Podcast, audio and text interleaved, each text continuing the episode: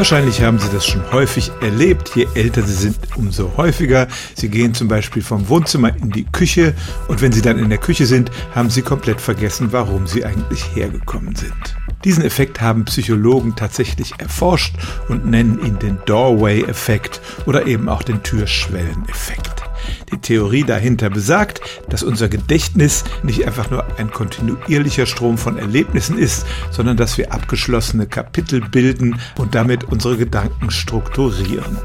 Und wenn sich die äußere Umgebung stark verändert, also etwa wenn wir von einem Raum in den anderen treten, dann ist das ein Signal fürs Gehirn zu sagen, hier fängt ein neues Kapitel an.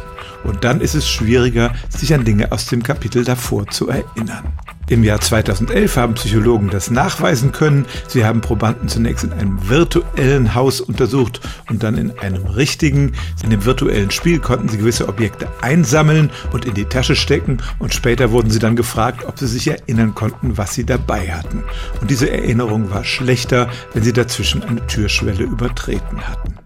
Man könnte nun vermuten, dass diese Objekte zum Beispiel an eine gewisse Umgebung gebunden waren, aber auch wenn die Probanden in einen vorherigen Raum zurückkamen, wurde ihre Erinnerung an das, was da passiert war, nicht besser. Einen Trost gibt es. Vor zwei Jahren haben Forscher nochmal solche Experimente gemacht und kamen zu dem Ergebnis, dieser Türschwelleneffekt ist nur dann ausgeprägt, wenn wir durch andere Dinge abgelenkt werden. Wenn wir dagegen total fokussiert sind, dann bleibt unsere Erinnerung bestehen. Und das kennen Sie natürlich auch, wenn Sie zum Beispiel einen Autoschlüssel suchen und von Zimmer zu Zimmer gehen. Dann wissen Sie die ganze Zeit, warum Sie gekommen sind und vergessen das nicht.